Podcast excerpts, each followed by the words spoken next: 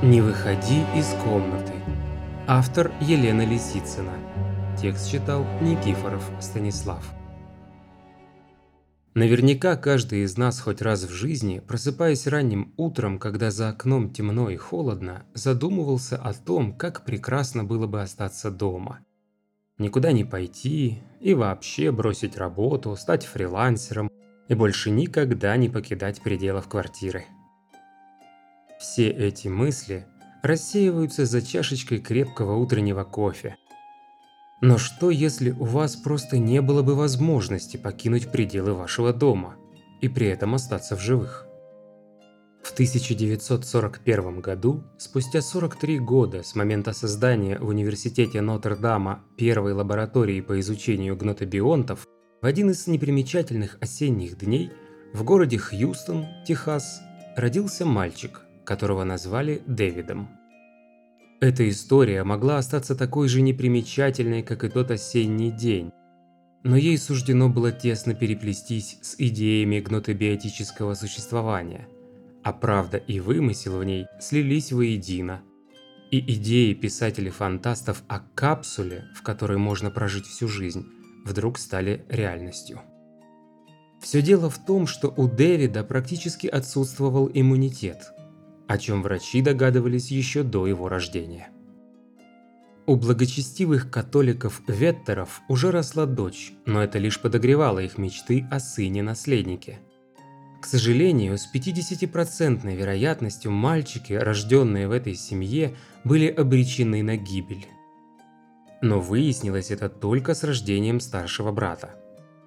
Он прожил всего лишь 7 месяцев, а причиной его смерти стало заболевание, позже названное тяжелым комбинированным иммунодефицитом. Еще до рождения Дэвида врачи предполагали, что он, как и брат, окажется болен, но убедили семью в легком решении проблемы путем пересадки костного мозга от старшей сестры. В Хьюстонской больнице Святого Луки тщательно подготовились к рождению Дэвида – в операционной, где его извлекли путем кесарево сечения, были созданы абсолютно стерильные условия. А для самого новорожденного был сконструирован специальный пузырь из поливинилхлорида, в котором мальчику и суждено было прожить всю жизнь. До этого момента возможность столь длительного существования живых организмов в полностью стерильной среде тщательно изучалась только на лабораторных животных – а потому свидетели тех событий не исключают, что врачи намеренно убедили родителей оставить ребенка. Был ли это умысел или самонадеянность, но в какой-то момент все пошло не так. И обещанная трансплантация оказалась невозможной, поскольку костный мозг старшей сестры оказался неподходящим для мальчика.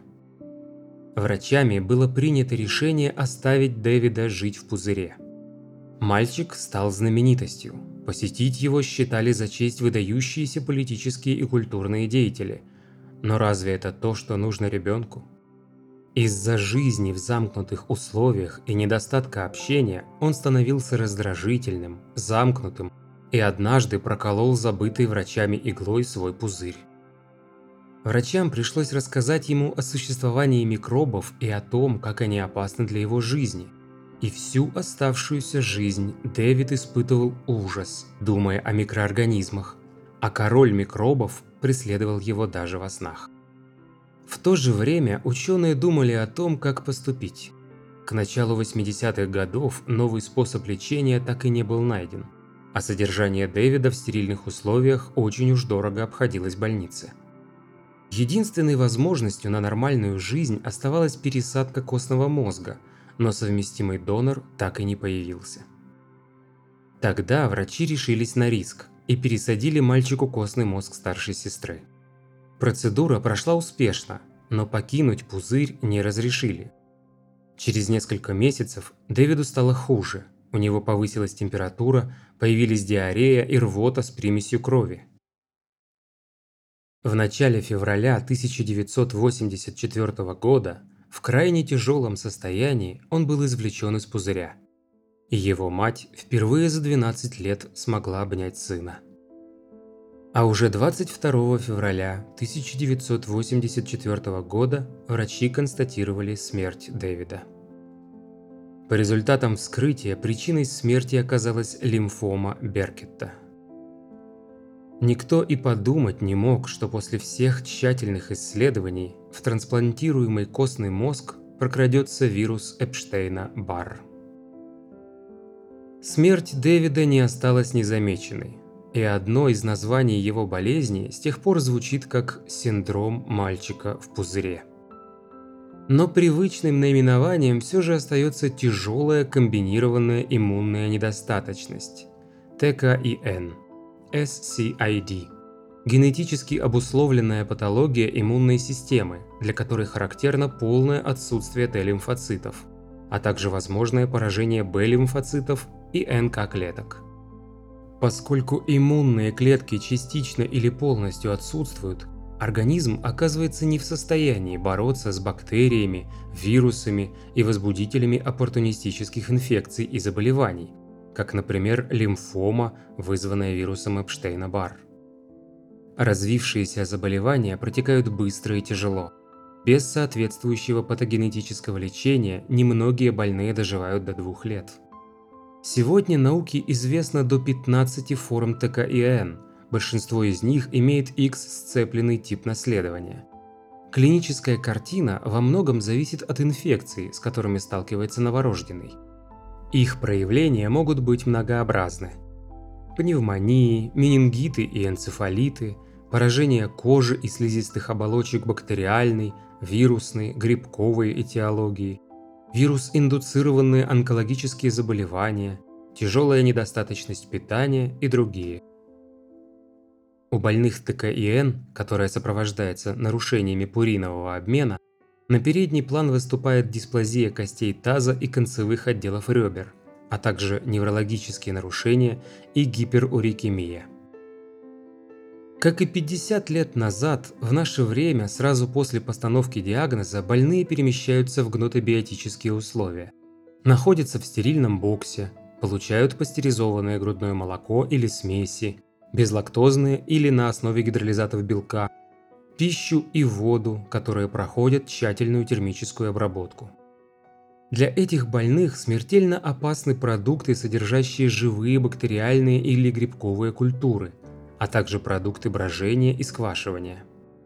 С целью профилактики инфекций они получают антибиотики, противогрибковые и противовирусные препараты.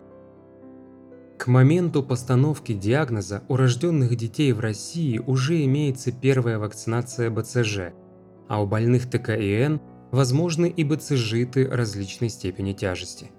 Соответственно, такие дети нуждаются в интенсивной противотуберкулезной терапии – но основным патогенетическим методом лечения была и остается трансплантация костного мозга от совместимого родственного, совместимого неродственного или гаплоидентичного донора. Применение генотерапии как метода лечения ТКИН приостановлено, поскольку у 30% пациентов, прошедших курс лечения, со временем развивались гемобластозы. Что касается Дэвида Вертера, то его образ живет в культуре и по сей день. «Мальчик в пузыре» стал героем двух полнометражных фильмов «Под колпаком» и «Парень без пузыря». Упоминания о нем встречаются в мультсериалах «Симпсоны» и «Гриффины», а также в творчестве группы Simply Red и музыканта Пола Саймона. Его могила находится в городе Конро, штат Техас, а на надгробном камне написано – He never touched the world, but the world was touched by him. Он так и не дотронулся до мира, но мир был тронут им.